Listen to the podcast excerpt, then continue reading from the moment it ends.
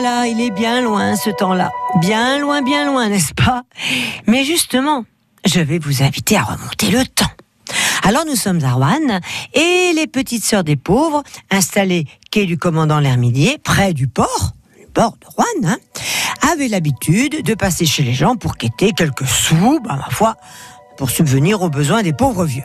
Et, bah, pour ce faire, elles avaient un bon gros cheval très âgé, lui aussi, attelé à une sorte de carriole brinque-ballante. C'était d'ailleurs aussi un vieux monsieur de l'asile qui conduisait. Mais tout le monde à Rouen et alentour avait l'habitude de voir le curieux attelage.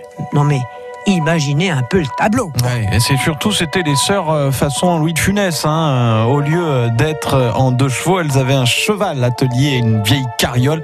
C'est un peu moins rigolo, mais c'est pas mal.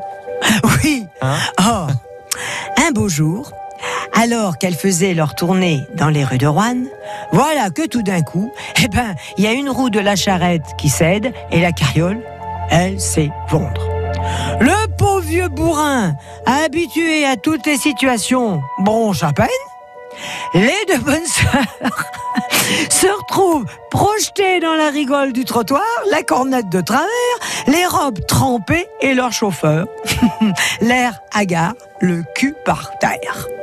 Tous les gens qui assistent à cette scène, pas vraiment dramatique en tout cas, burlesque, pas ordinaire pour dessous, viennent au secours de cet attelage en perdition.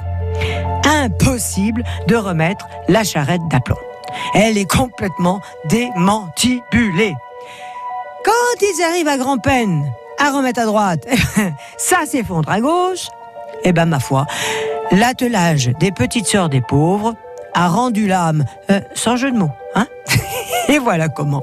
Les petites sœurs des pauvres de Rouen ont abandonné définitivement ce moyen de transport obsolète. On était en 1922. On ne vit plus jamais le célèbre attelage des petites sœurs et on peut dire que ça a marqué dans le folklore rouennais. Oh oui, et certains s'en souviennent. Merci Claire. Demain, une histoire vraiment pas ordinaire, euh, une histoire qui peut faire sourire et frissonner aussi à la fois. À demain, Claire.